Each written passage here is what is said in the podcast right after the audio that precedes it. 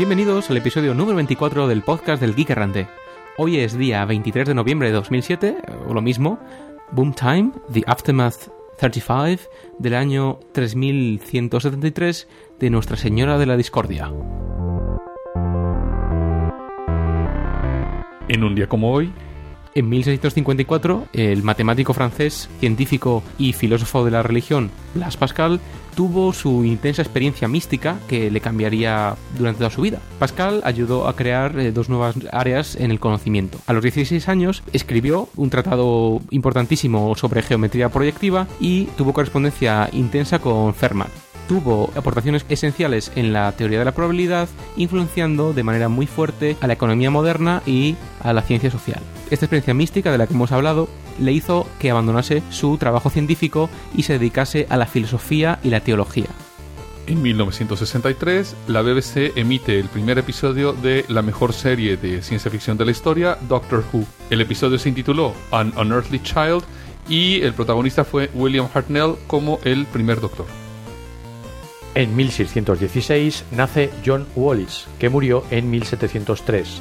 Es uno de los desarrolladores del cálculo moderno, fue criptógrafo para el Parlamento y la Corte Real Inglesa en la segunda mitad del siglo XVII. Una de las cosas más importantes que hizo fue introducir el símbolo matemático del infinito y además hay un asteroide que lleva su nombre, el 31982 John Wallis.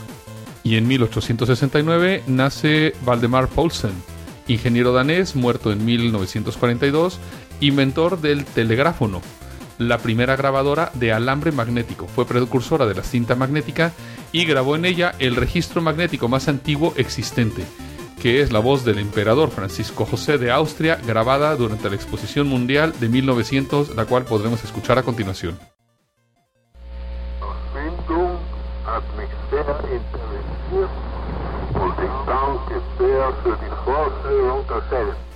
Desarrolló también el transmisor de arco Poulsen, que fue utilizado por las emisoras de radio antes del advenimiento de los tubos de vacío.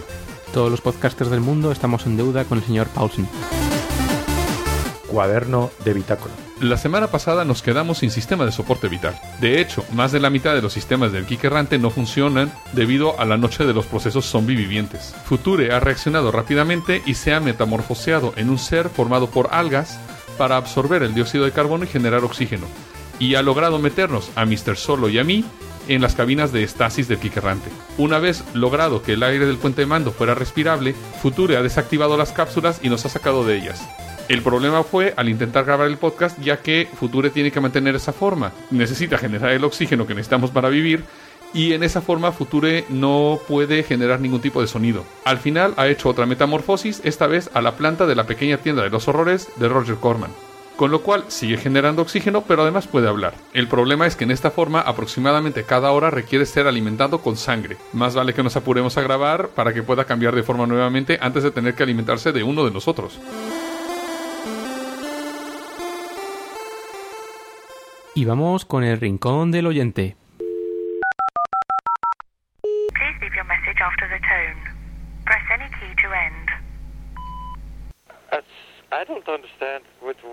You?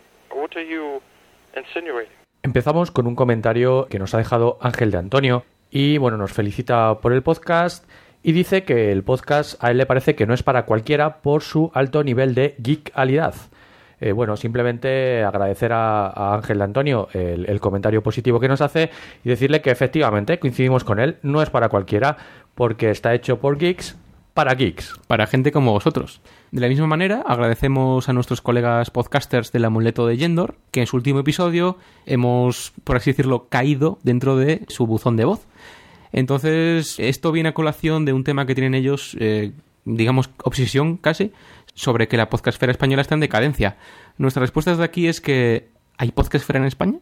Y algo puede estar en decadencia cuando apenas empieza a lanzarse. Entonces, desde aquí animamos a todo el mundo a hacer un podcast de calidad y que, que no cuesta tanto, porque nosotros, en fin, somos unos pringados, básicamente.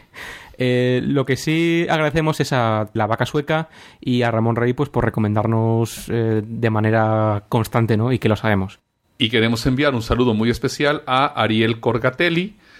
Le deseamos todo el éxito del mundo en su proyecto Tux Info, revista electrónica Creative Commons que trata sobre todos los temas interesantes para cualquier geek.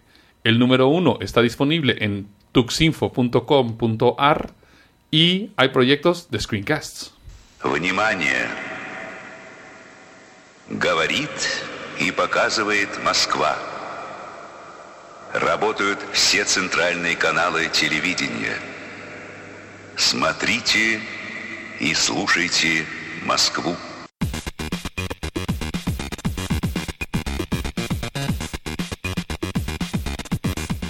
Cucarachas robot.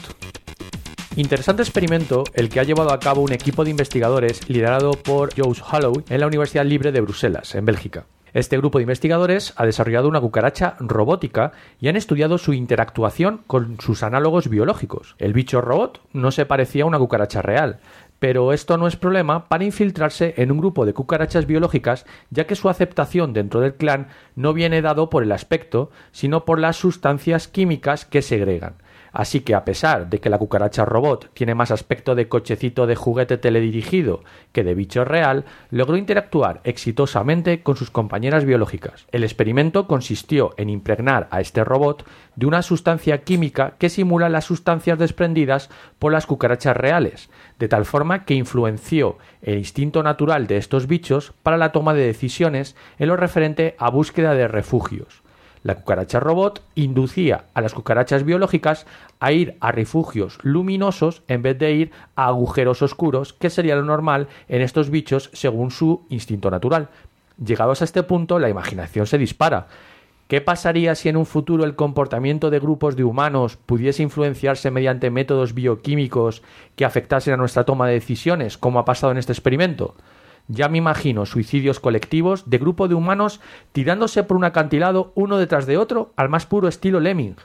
Esta imagen puede ser perturbadora, y precisamente para intentar saber si podría llegarse a esta situación, Halo y su equipo usan experimentos como este para, literalmente, explorar los mecanismos de toma de decisiones en grupos de seres vivos.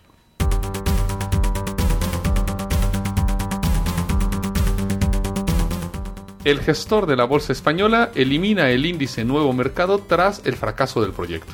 El 10 de abril del 2000 se creó en España con gran bombo y platillo el índice tecnológico Nuevo Mercado, algo así como el Nasdaq español.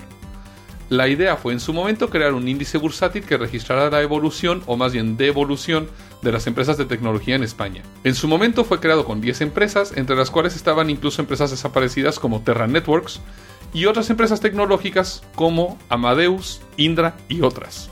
La semana pasada se anunció que dicho índice dejará de existir tan pronto como todas las empresas tecnológicas que lo componen se incorporen al segmento de la contratación general. Según Bolsas y Mercados Españoles, el organismo gestor del índice, esta decisión obedece a que la realidad económica que conllevó su creación ha cambiado sin embargo, es claro el fracaso de dicho índice, ya que solo en una ocasión superó los 10.000 puntos con los que se creó y de hecho actualmente oscila alrededor de los 3.180 puntos, lo cual es una clara muestra de que los inversores españoles prefieren poner su dinero en otros sectores.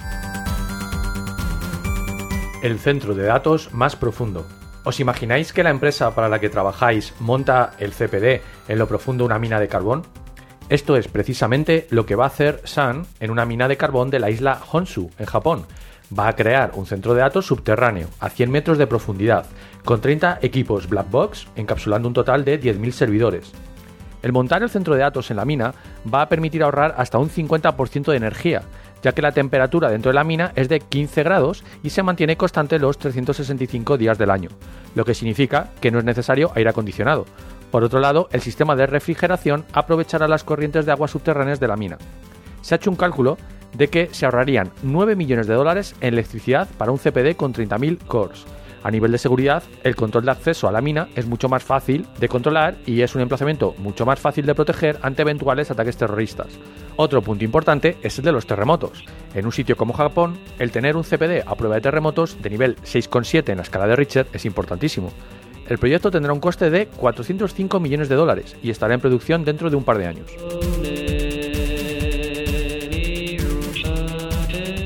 Los nuevos contenidos de Internet requieren nuevas formas de publicidad. ¿Alguna vez has visto un vídeo en YouTube que haya alcanzado las 100.000 visitas? Hay muchas posibilidades de que esto no haya ocurrido espontáneamente, sino que sea el fruto del trabajo de una agencia de medios especializada en inyectar viralidad en cualquier contenido. En un polémico artículo para TechCrunch, Dan Ackerman Greenberg desvela todas las técnicas de que su empresa utiliza para catapultar productos de grandes marcas comerciales y estudios de Hollywood al top 10 de sitios como YouTube o Dig.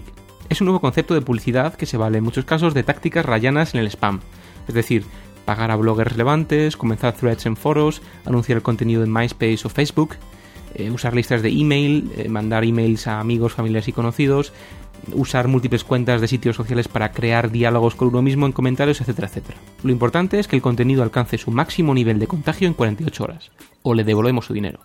Para que una promo viral sea exitosa hay algunas reglas de oro. Que dure entre 15 y 30 segundos, que esté diseñado para ser remezclado, que no parezca un anuncio, a no ser que sea realmente espectacular, como Sony Bravia, usar títulos y tags falsos y sexo. El uso avanzado de herramientas como Google Analytics, TubeMogul o Bitmetrics es esencial. La conclusión que Dan nos apunta es que los días de Lonely Girl 15 y Ask a Ninja han acabado. Nunca esperes que tus contenidos se vuelvan grandes éxitos virales por sí solos o con ayuda de los usuarios. Para alcanzar el éxito se requiere de creatividad, suerte y mucho trabajo a lo largo y ancho de la web cero. La conclusión del Geek Errante es que este modelo publicitario y el surgimiento de agencias de medios virales serán las compañeras perfectas para escritores y músicos que quieran promocionar su obra sin el apoyo de discográficas o editoriales. No os nuestro debate sobre el libro electrónico dentro de un momentito.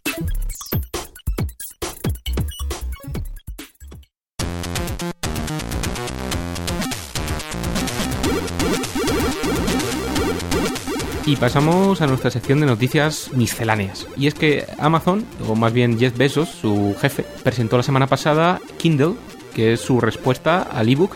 Bueno, respuesta, no sé cómo llamarle porque es una respuesta bastante pobre. La idea del Kindle es ser un lector de libros electrónicos. Bueno, hablaremos ahora un poco de dispositivos y ese tipo de cosas. Pero bueno, a fin de cuentas yo veo que tiene algunas desventajas un poco curiosas. Es decir, se supone que para leer estos libros van a leer algo que llaman HTML estructurado. Vamos, según yo el HTML ya por sí es estructurado, pero bueno, si yo quiero leer un PDF o quiero leer un archivo de Word, tengo que enviar el documento por mail a Amazon. Es decir, si yo tengo un documento confidencial que quiero cargar en mi Kindle, tengo que mandárselo por mail para que me lo conviertan. Tiene la posibilidad de leer además RSS, de navegar por web, pero todo muy básico y el RSS son solamente los blogs seleccionados por Amazon. Tiene incluso un reproductor MP3 que también soporta audiolibros en formato de Audible. Eh, además está funcionando con Linux.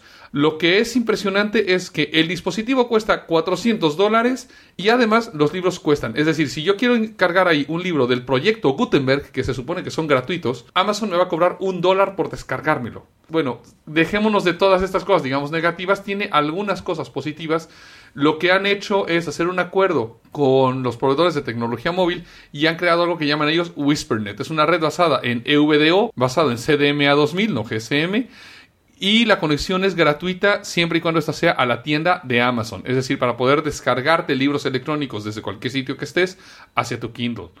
El dispositivo estéticamente es horroroso, pero por lo que ha dicho gente que lo ha tenido en sus manos, no está tan mal en cuanto al feeling del dispositivo, ¿no? Pero bueno, olvidémonos del dispositivo en general y pasemos un poco a lo que es una discusión de lo que son los libros electrónicos, por qué hasta ahora han fallado, qué trae de nuevo este dispositivo. Y es que es de las cosas bastante importantes es que en lugar de utilizar una pantalla LCD, utiliza algo que llamamos Electronic Ink, es decir, tinta electrónica. Sí, porque esto es muy importante. Es decir, eh, seguramente la mayoría de nosotros leemos documentación en formato electrónico, pues en nuestras PDAs, en nuestras PSPs, en todos los dispositivos que llevamos encima todos los días. Pero es que no es lo mismo. Que cuando hablamos de libro electrónico y cuando hablamos de tinta electrónica, estamos hablando de pantallas que no son retroiluminadas, sino que tienen una tecnología completamente diferente que la hacen más similar a lo que sería la lectura sobre, bueno, pues eh, una hoja de papel. La tinta electrónica que usa eh, un dispositivo como, como el Kindle y, algún otro, fijaos en que, en que consta. Eh, son millones de pequeñas microcápsulas. Eh, internamente tienen un gel, tienen, tienen un líquido, en el que flotan pequeñas bolitas que están tintadas o de blanco o de negro y eh, estas eh, pequeñas partículas están cargadas con positivo o con negativo, de tal forma que cuando tenemos una corriente eléctrica eh, que atraviesa estas microcápsulas, lo que conseguimos es que se orienten bien por la cara que está tintada de blanca o bien por la cara que está tintado de negro, con lo cual conseguimos ese efecto de píxel blanco o negro. De tal forma que estas microcápsulas están entre otras dos capas que son las que generan el campo eléctrico, las que son las conductoras. Y así que tenemos, pues tenemos una capa muy fina de píxeles, por decirlo de alguna forma, que incluso podrían, eh, no es el caso, pero podrían llegar a estar sobre un material flexible, eh, el famoso papel no electrónico que, que algún otro fabricante pues también ha experimentado con él. Bueno, algo interesante de esta tecnología e-ink es que realmente no necesitas ningún tipo de corriente, luz solar, electricidad, ningún tipo de eh, alimentación para mantener el display una vez mostrado, a diferencia de los LCDs y LEDs. Realmente digamos que solo necesitas energía cada vez que pasas página, ¿no? Efectivamente, es decir, cada vez que vas a cambiar algo en el display, se alimenta la pantalla, que además también la alimentación es bastante más baja que lo que tiene un LCD, y simplemente se necesita para poder voltear estas esferitas, ¿no? Con lo cual eh, estaríamos hablando de eh, duración de baterías de muchísimas horas y bueno, esa sensación ¿no? de, tener que cargar un dispositivo diariamente pues desaparecería. Pa- Tendríamos la sensación de tener un dispositivo que, tiene un contenido estático, ¿no? Realmente. Bueno, esto da pie a un debate bastante interesante sobre las diferencias entre ebooks y books, es decir, los libros de toda la vida y estos nuevos libros electrónicos, ¿no? Entonces, únicamente deciros que los ebooks obviamente no son para leerse en el ordenador, es decir, no son ficheros PDF que nos bajemos y que nos leamos en la pantalla TFT, no son .doc. Un ebook realmente está pensado para sustituir en la, en la medida de lo posible la experiencia que tenemos con nuestros libros de papel, ¿no? Entonces esto pasa pues por un formato de estandarización de libro electrónico que ahora mismo está a cargo de la IDPF.org, que es la International Digital Publishing Forum, ¿no? Y que está formada pues entre, otros por Adobe, por Amazon, por Cambridge University Press, John Wiley, por O'Reilly Media, Random House, Sony y, y muchos más fabricantes de ebooks y publicadores. Algo que hay que tomar en cuenta nada más en esta discusión es que hay que separar el concepto de el aparato lector del ebook de los formatos de archivo que vamos a utilizar para leer ese tipo de ebooks. Es decir, en este momento yo creo que todos los dispositivos que hay, salvo que uno sea un friki como yo, que llevo 11 años leyendo prácticamente puro libro electrónico en diferentes dispositivos, PDAs, móviles y demás, realmente son deficientes, tienen toda una serie de deficiencias que no se pueden comparar con lo que es el libro, ¿no? Es por esto que esta asociación IDPF quiere implementar un nuevo estándar o quiere defenderlo y ese estándar se llama EPUB, es decir, eh, archivos.epub.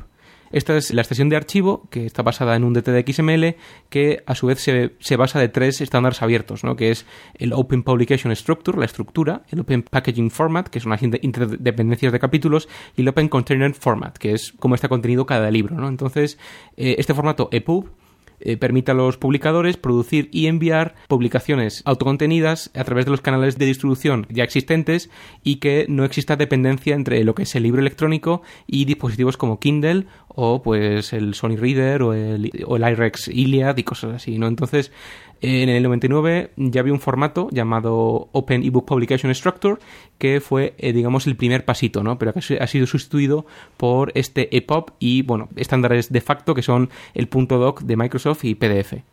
Bueno, pero vamos a ver, ¿para qué tipo de libros creen ustedes que puede utilizar ebook? Vamos, como les digo, yo soy un friki que incluso leo novelas, de todo prácticamente en electrónico, pero alguien un poco menos friki en cuanto a los libros electrónicos, ¿qué tipo de libros podría leer aquí? Bueno, yo personalmente, y creo que la mayoría estaríamos de acuerdo en, en lo que voy a decir ahora, creo que la publicación pues que, que, se llevaría todas las papeletas para pasar a formato electrónico ya de por vida sería pues los libros técnicos, los libros científicos, las revistas de carácter técnico, científico, jurídico, es decir, todas aquellas publicaciones en las que el contenido pues se vuelve obsoleto al, poco de ser publicado. Es decir, todos tenemos la experiencia de coger un libro, comprarlo, porque es una novedad, y a los seis meses, bueno, pues sale una nueva versión, cambia el API de una librería de un lenguaje.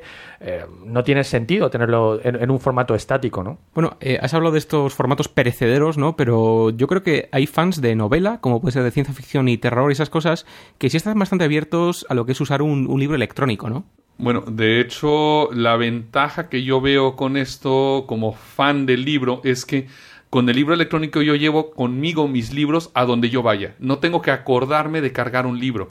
Actualmente mi dispositivo para leer libros electrónicos es mi Nokia 61 que es mínimamente aceptable en cuanto a tamaño de pantalla para leer el libro, pero es bastante decente. Lo que, la cuestión es que siempre va conmigo, con lo cual siempre que tengo un tiempo muerto puedo simplemente sacar mi libro y leer 15 minutos, media hora o el tiempo que sea. Es que eso que acabas de decir es muy interesante, porque con uno de estos dispositivos la lectura es más cómoda que con una PDA o con, con un móvil, etcétera. Pero aun teniendo una PDA, yo efectivamente también hago lo que dices tú, es decir, leer en formato electrónico.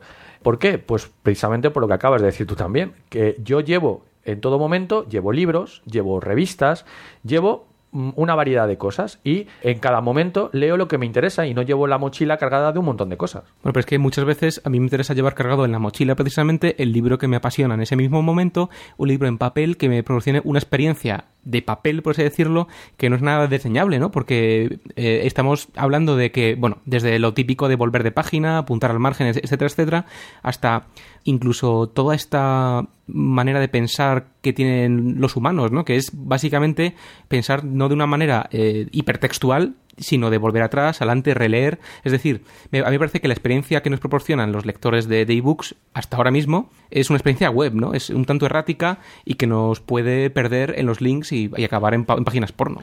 ¿En qué momento hemos mencionado links y en qué momento hemos mencionado el azar? Yo estoy hablando de libros completamente estáticos que lo haces en una experiencia completamente desconectada. Es decir, yo estoy hablando de que yo tengo mi PDA que a lo mejor ni siquiera está conectado a Internet, ni siquiera está conectado en que yo pueda hacer links ni nada, es simplemente otro medio en lugar de tener en el papel. Ahora, tú dices ir página atrás, página adelante, yo puedo hacer lo mismo con el ebook, pero no solo eso, sino que de repente si estoy leyendo una novela, puedo decir, ¿y este tío quién era? Pinchar el botón de search y decir, vale, vamos a buscar el nombre de este tío, a ver cuál es el primer sitio donde aparece para ver quién es. Trata de hacer eso en un libro en papel. Precisamente esto es algo que, que los ebooks ahora mismo no, no incorporan. Es decir, eh, que fulanito de tal, yo no puedo buscar una ficha biográfica en el, en el libro de quién es, ¿no? Yo puedo buscar quién aparece, pero efectivamente el ebook tendría que implementar cosas que nos hagan, por ejemplo, que nos convenzan para pasar al ebook, es decir, que, que yo sepa los datos biográficos de tal personaje que me he perdido, o que yo sepa mm, si estoy leyendo algo en inglés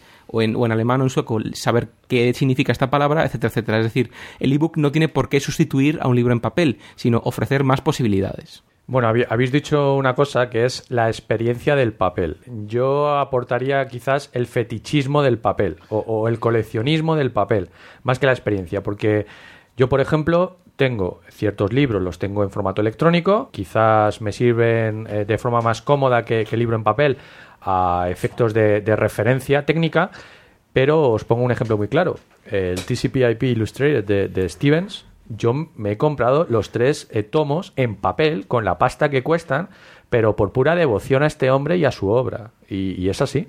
Otro gran peligro que veo aquí es que cada fabricante tiende a fabricar un aparato único, es decir, un aparato que condense un teléfono, un iPod, un ordenador, un ebook. Entonces, pues el ebook se podría perder perfectamente en la ambición de los fabricantes. El libro, sin embargo, pues tradicionalmente ha sido algo que tiene mucho más tiempo de existencia y más independiente de todo lo que es la tecnología y las luchas comerciales, ¿no? Bueno, y dentro de toda esta eh, discusión de ebooks, les podemos recomendar un weblog muy, muy interesante que está en weblogs.madrid más d, eh, escrito masd.org, barra futuros del libro. Y también la revista cultural 212, que cada dos años hace un estudio del estado editorial.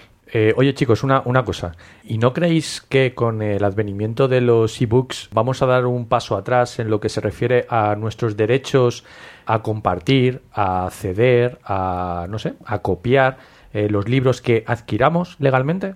Bueno, creo que acabas de pisar un hormiguero. Y un hormiguero de los grandes. Porque por una parte, bueno, las editoriales están aterradas de que el P2P pase de solamente música vídeo a libros, cosa que ya está empezando a suceder. Es decir, incluso libros que no se distribuyen en forma electrónica, eh, hay gente que los escanea y los distribuye directamente por las redes de P2P. Casos como, por ejemplo, el último libro de Harry Potter, del cual llegamos a hablar en algún episodio del Geek Errante, cómics, por ejemplo. Entonces, lo que están haciendo también las editoriales es tratando de meter derrames cerebrales, es decir, tratando de meter de alguna forma DRM, incluyendo, bueno, todo lo que es restringir la copia, restringir la distribución, sin importar si el libro esté en dominio público. Y bueno, tenemos muchos diferentes tipos de esquemas de DRM, ¿no? Sí, pero, pero fijaos, es que me está viniendo ahora mismo a la cabeza, eh, no sé si habéis eh, visto el, el de, hoy, pero hacían referencia pues, a una de las paradojas ¿no? de- del mundo de los negocios, es que Jeff Bezos, el de Amazon, que culpa, culpa de él estamos hablando y de todo esto, decía que uno de los derechos que tenía el comprador del libro era pues a, poder dárselo a un amigo, a poder eh, di- digamos distribuirlo, ¿no? Una vez que lo ha adquirido, pues pues hacer de, co- con él lo que quisiese. En cambio, él mismo ahora con Kindle, que en mi opinión no es solo un dispositivo, sino un modelo de negocio eh, para Amazon, ahí va a haber DRM, ¿verdad? Totalmente. Eh, Jeff Bezos ha definido Kindle como una especie de el iPod de los libros electrónicos, ¿no? Y como ha dicho el doctor en la introducción a este dispositivo, eh, Kindle tiene DRM desde el primer momento, incluso nos cobra por obras de dominio público del proyecto Gutenberg, ¿no? Y aquí habría también que hablar de, de las desventajas que nos tiene el DRM, como por ejemplo el tema de la accesibilidad, de que yo con un libro con DRM normalmente no puedo utilizar, por ejemplo, un screen reader para eh, una persona que no puede ver bien.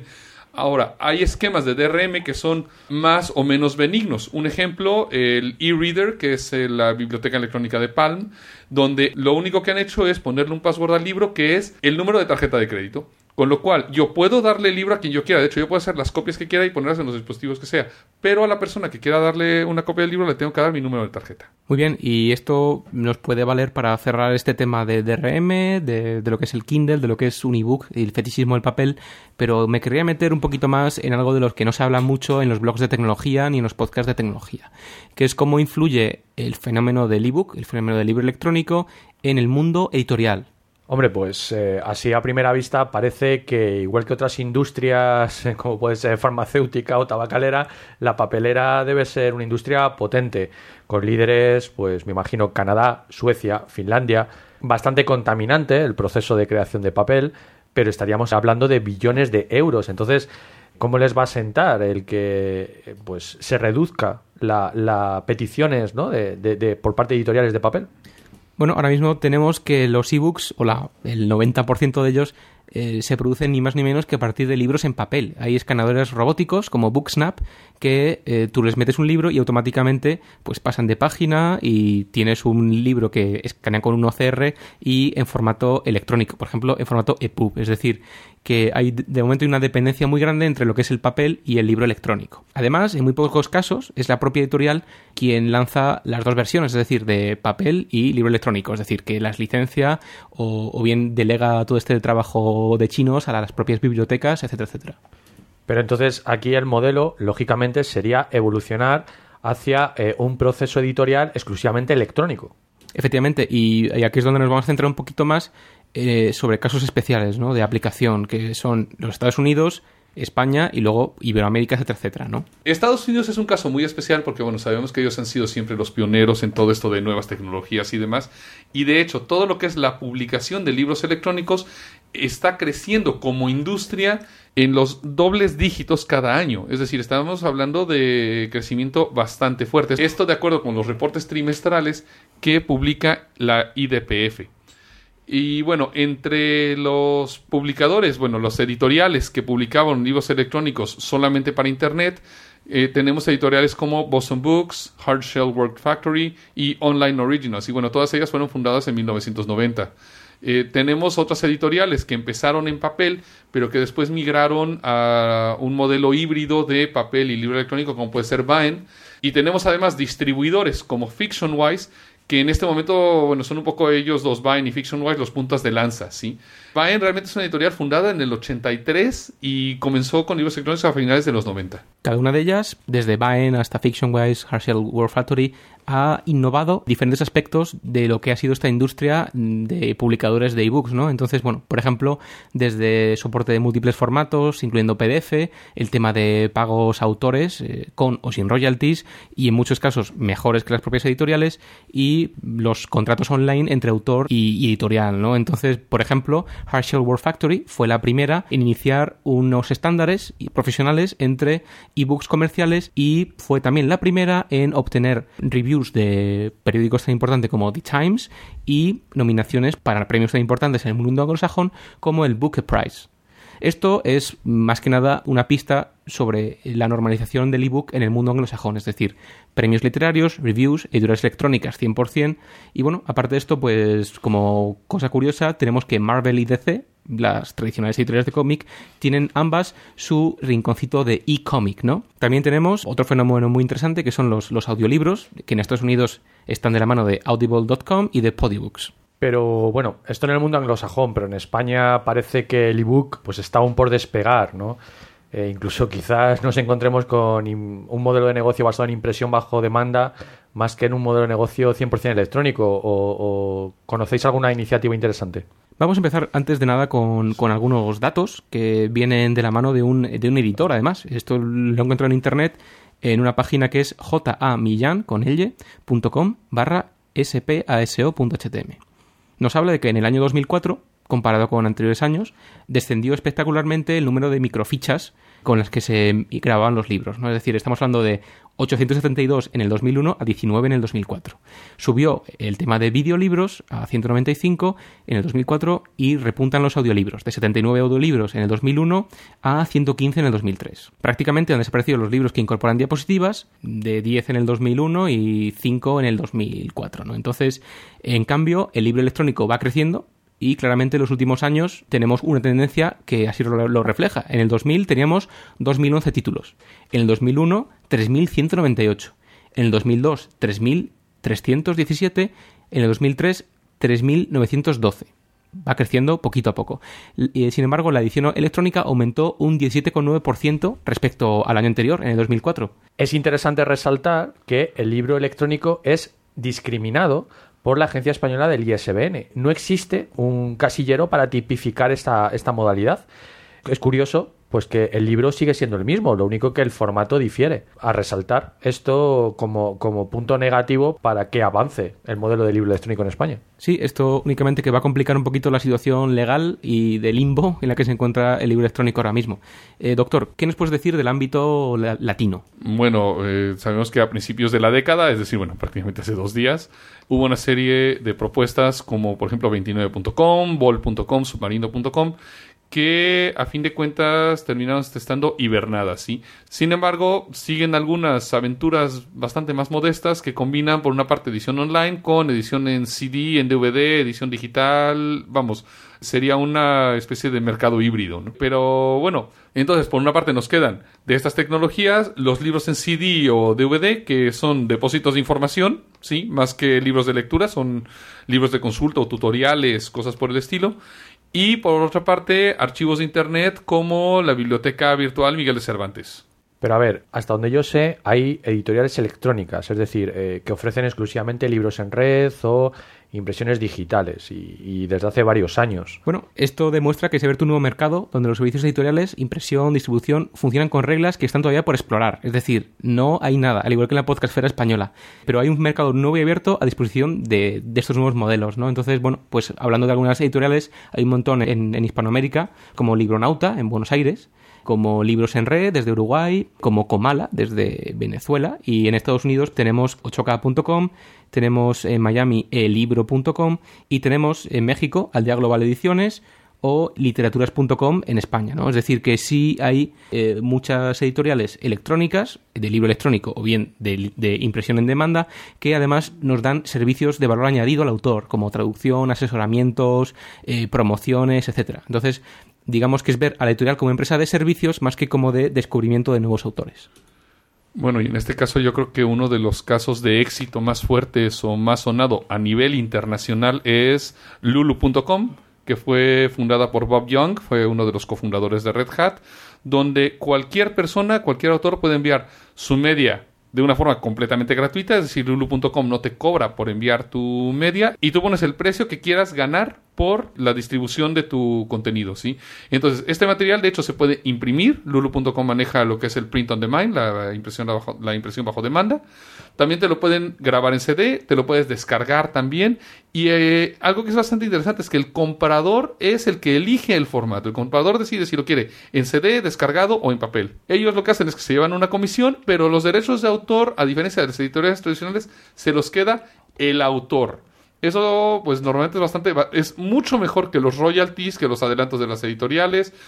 A menos, claro, que seas Stephen King, Pérez Reverte, Ruiz Zafón o cualquiera de ellos, ¿no? Sí, porque hay, muchos casos de éxito un poco más colaterales, ¿no? Eh, como Cory Doctorow. El mayor problema que tienen estos autores es que, bueno, pues no son bestsellers, ¿no? Eh, est- están un poco más en, en la oscuridad. Más bien el problema que veo yo es que todos estos autores que no son Pérez Reverte, Stephen King y demás, es que su principal preocupación es, es la oscuridad, es que nadie conozca su trabajo, ¿sí? Todos los que llamamos los mid-list authors, los autores media, de la parte media o de la parte baja de la lista, les interesa más que la gente conozca su trabajo que el poder ganar una un anticipo de un editorial, ¿no? Y esto, bueno, eh, es interesante ver modelos, por ejemplo, precisamente como el de Vine Books, porque tienen una, lo que llaman su biblioteca gratuita. La idea de, de- de esta biblioteca es que los autores de Vine Books son, bueno, Vine les fomenta que pongan alguno de sus libros o algunos de sus libros gratuitamente para descarga.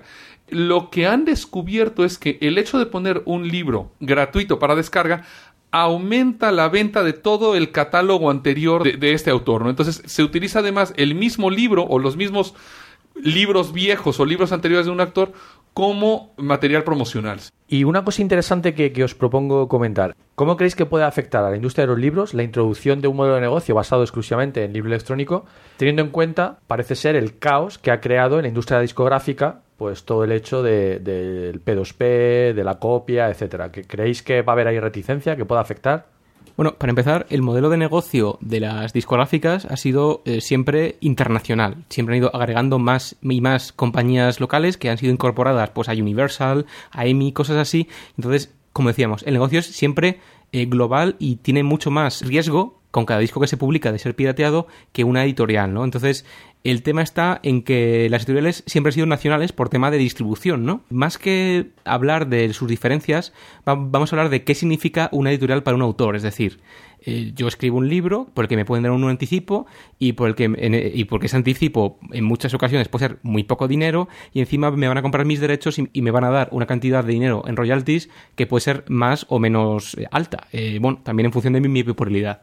Hablando de popularidad, siempre en una editorial hay autores estrella que pueden ensombrecer a los demás autores de, de esa editorial.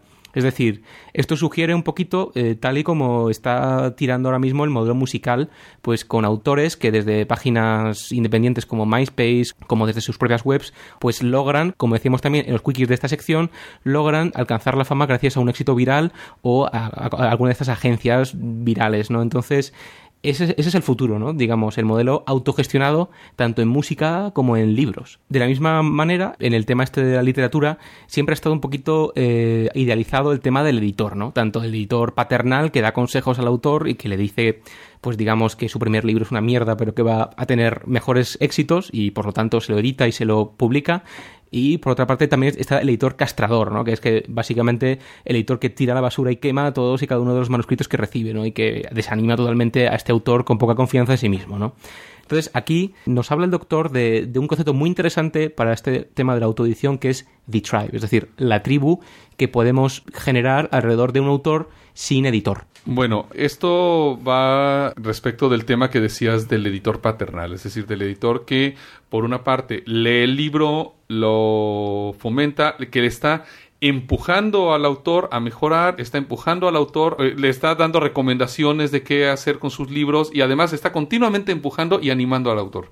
Y lo que en muchos casos ahora con toda la tecnología huevo cero, como bueno, Twitter, eh, MySpace incluso, mensajería instantánea y demás, esta función la está empezando a coger en algunos casos lo que podríamos llamar la tribu del actor. Esto de la tribu podríamos hablar que es este grupo extendido de amigos, conocidos y relaciones que tiene una persona, no necesariamente un autor, que son personas con intereses afines, una cierta amistad de alguna forma con el autor. Es decir, que tenemos que las redes sociales pueden ayudar muchísimo en este sentido, si se manejan correctamente. Y por último, en este debate extendido adrede, queremos comentaros las experiencias personales que dos miembros de la tripulación tienen en el, en el sector editorial, ¿no? Future tiene cosas publicadas y nos puede hablar un poquito de ello. Sí, como, como bien dices, eh, bueno, yo soy coautor de un libro técnico, en este caso, con lo cual el público potencial pues es un nicho muy concreto y mi experiencia personal es que la retribución económica que te repercute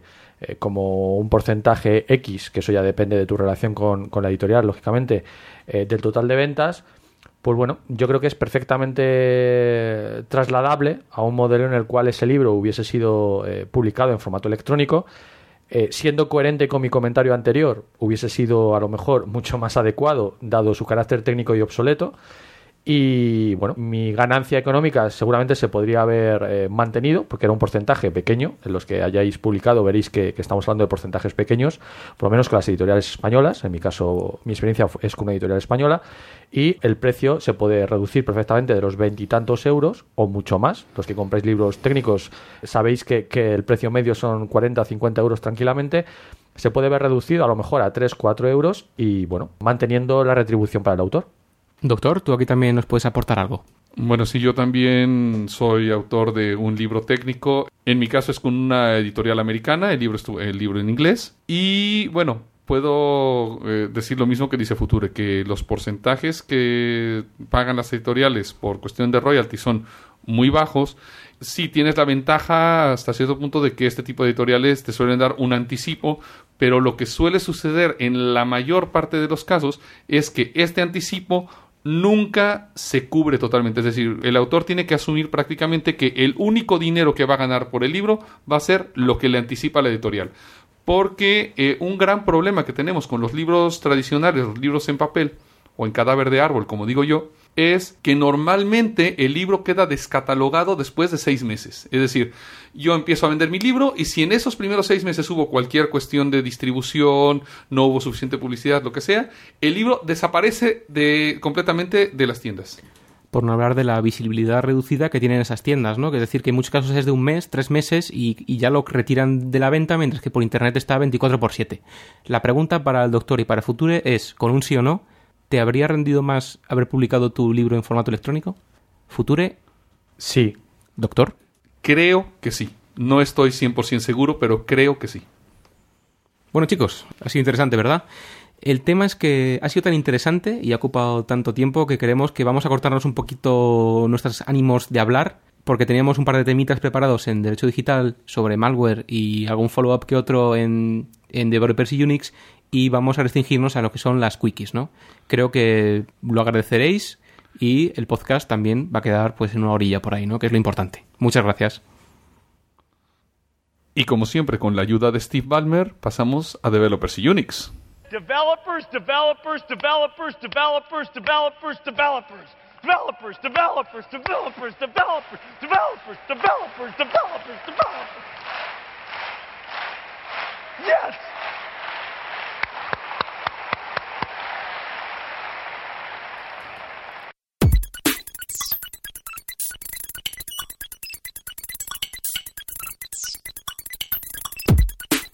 Las puertas traseras de la NSA. Uno de los expertos en seguridad informática más respetados del mundo es Bruce Snyder y ha afirmado esta semana que uno de los algoritmos de cifrado recomendados por las autoridades estadounidenses, el algoritmo Dual EC de RBG, tiene una puerta trasera que podría estar siendo usada por la NSA para poder acceder fácilmente al contenido que caiga en sus manos. Este algoritmo se usa como generador de claves aleatorias. Bruce afirma que hay ciertos valores especiales que actúan como clave maestra.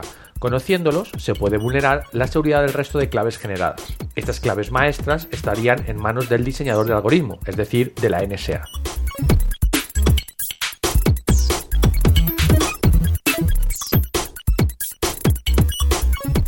Se han concretado las elecciones del Java Community Process, del cual hablamos en el Geek Errante número 18. Bueno, a fin de cuentas, las decisiones quedan como sigue. Los nuevos miembros que entran dentro del comité de la Standard Edition y Enterprise Edition son la Apache Software Foundation, la Eclipse Foundation, Google, Nortel y Red Hat Middleware. En cuanto a Micro Edition, quedan Intel, Orange, Research in Motion, Samsung Electronics y Time Warner Cable.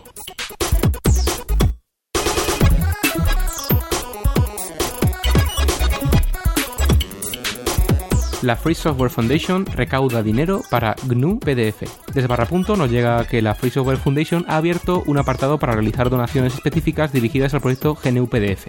Estas donaciones se utilizarán exclusivamente en la contratación de desarrolladores. Es importante destacar que las donaciones se realizan a través de la FSF misma. De esta forma se garantiza un uso efectivo del dinero recaudado y estas donaciones pueden realizarse vía tarjeta de crédito, PayPal, correo postal o transferencia bancaria.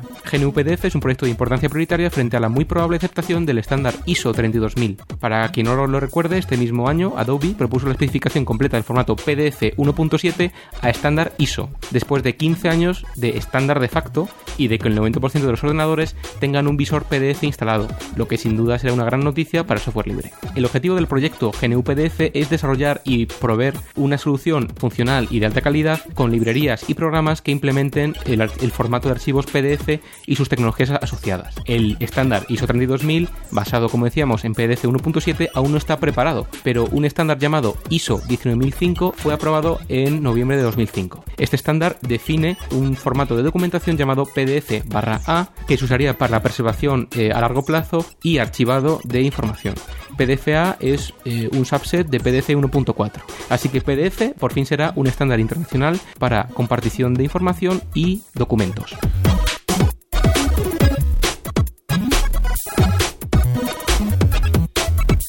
Y esta semana hay algún follow-up, ¿no?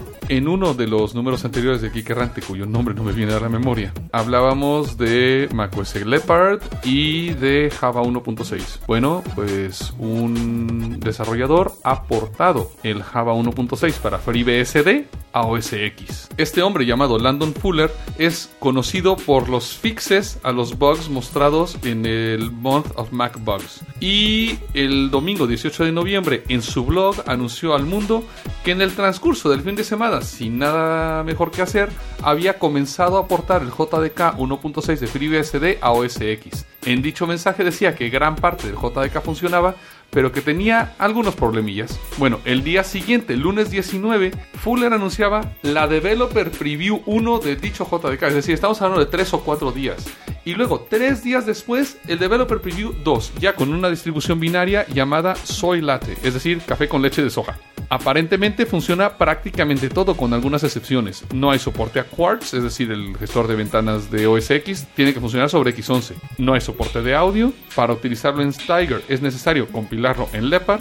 No hay soporte a PowerPC. Utiliza su propio almacén de certificados, es decir, no la Key Store de OS X.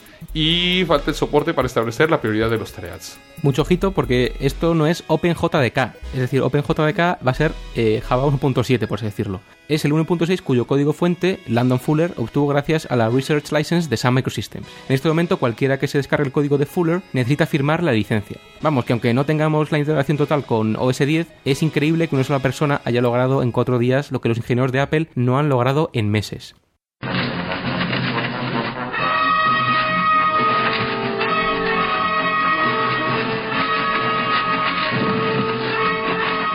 Y a continuación, nuestra sección más polémica, P2P y Derecho Digital. ¡Ayúdame!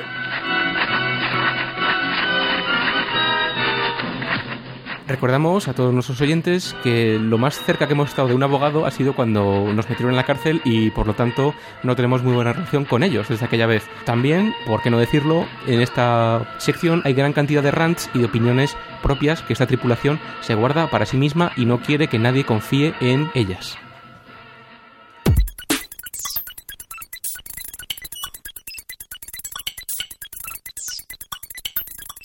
Pérdida de datos por parte del Ministerio de Hacienda de Reino Unido.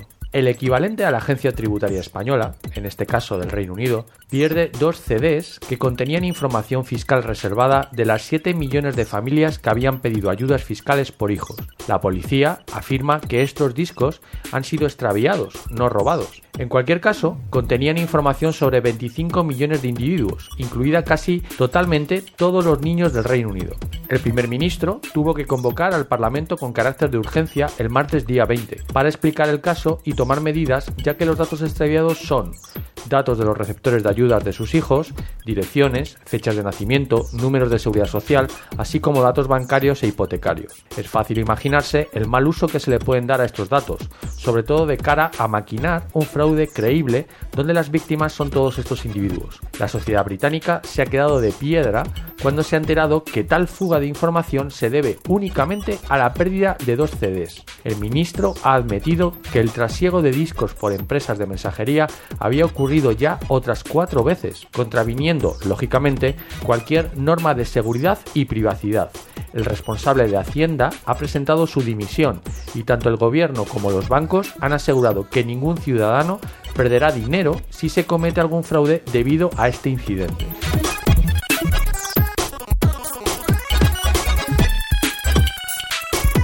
Denuncian a la SGAE ante la Fiscalía Anticorrupción. La Asociación de Internautas, Asociación de Usuarios de Internet, Asociación Española de Pequeñas y Medianas Empresas de Informática y Nuevas Tecnologías y la Asociación Española de Hosteleros de Víctimas del Canon, obligados por la ley de enjuiciamiento criminal, artículo 264, han puesto en conocimiento de la Fiscalía Anticorrupción los hechos publicados en diferentes medios de comunicación eh, aquel artículo de público, ¿recordáis? Sobre supuestas ilicitudes cometidas en la gestión económica de los recursos de la Sociedad General de Autores y Editores. Esto va más eh, apuntando a todo un entramado de supuestas sociedades fantasmas para maximizar el beneficio y los sistemas de cobro de esta sociedad. A su vez, la SGAE ha respondido a esta denuncia con otra denuncia, es decir, reacciona así a este movimiento de las asociaciones de internautas ante la Fiscalía Anticorrupción y al tiempo que denuncia a su vez una campaña de acoso.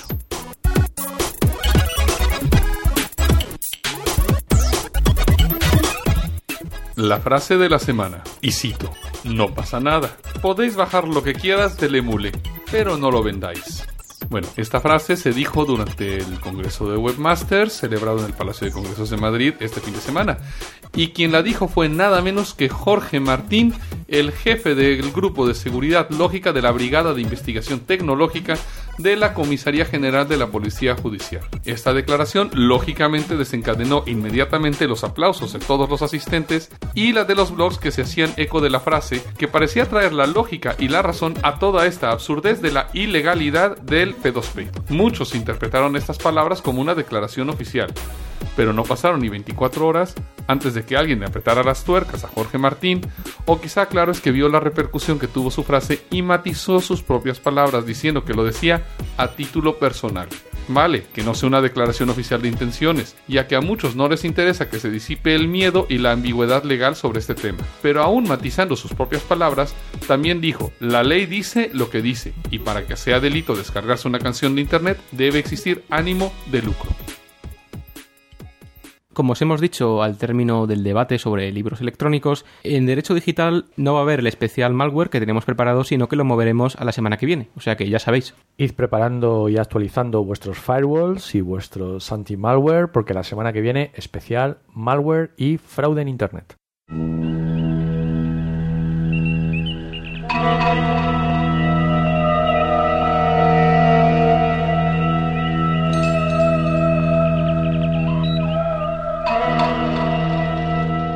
Y por muchos especiales de ebooks que hagamos y por mucho tiempo que invirtamos en nuestras cosillas, no queremos dejar de lado nuestra sección favorita, Sci-Fi to Sci-Fact, el rincón donde la ciencia ficción más bestial se hace realidad de la mano de algún científico loco que inventa algo o de... O de los astrónomos japoneses que se han planteado la pregunta de ¿a quién llamamos si vienen los aliens?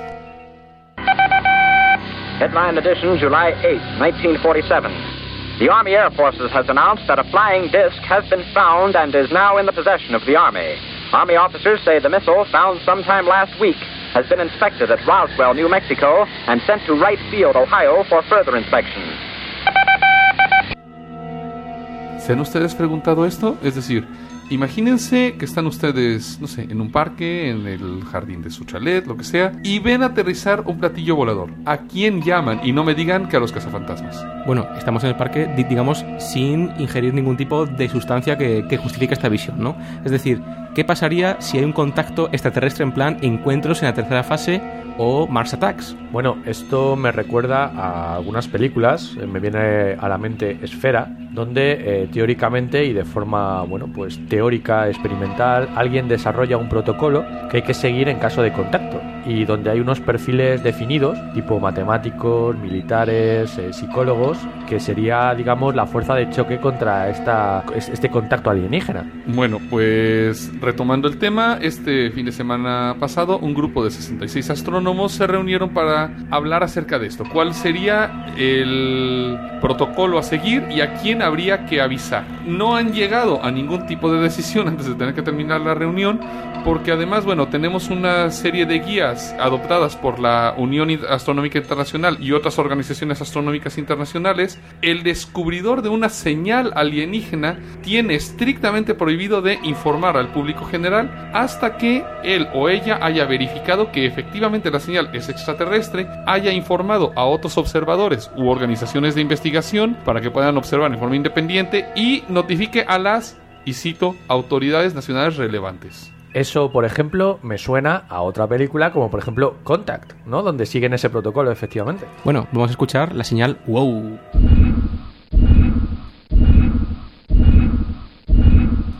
Quién avisaríamos? Yo a mi madre. Bueno, yo, yo lo que quiero es estar lejos de Future porque en este momento estoy viendo que me está tocando con sus tentáculos de planta asquerosa. Deja- Déjame en paz. Deja... Doc- doctor, Yo estoy, yo estoy escuchando unos sonidos viniendo de futuro como que le están empezando a gruñir las tripas. A ver qué tenemos por... Vale, aquí hay un extintor, vamos a enfriarlo inmediatamente. Doctor, no, que me come. No, no. Lo enfriamos. Future, Em- Future, no. Nitrógeno líquido.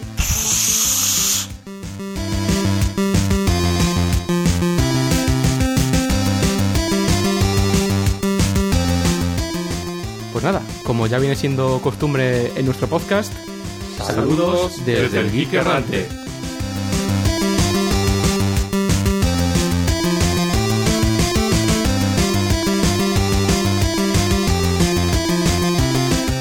Este podcast se ha elaborado con 100% bits reciclados. Ninguno sufrió daños durante la grabación.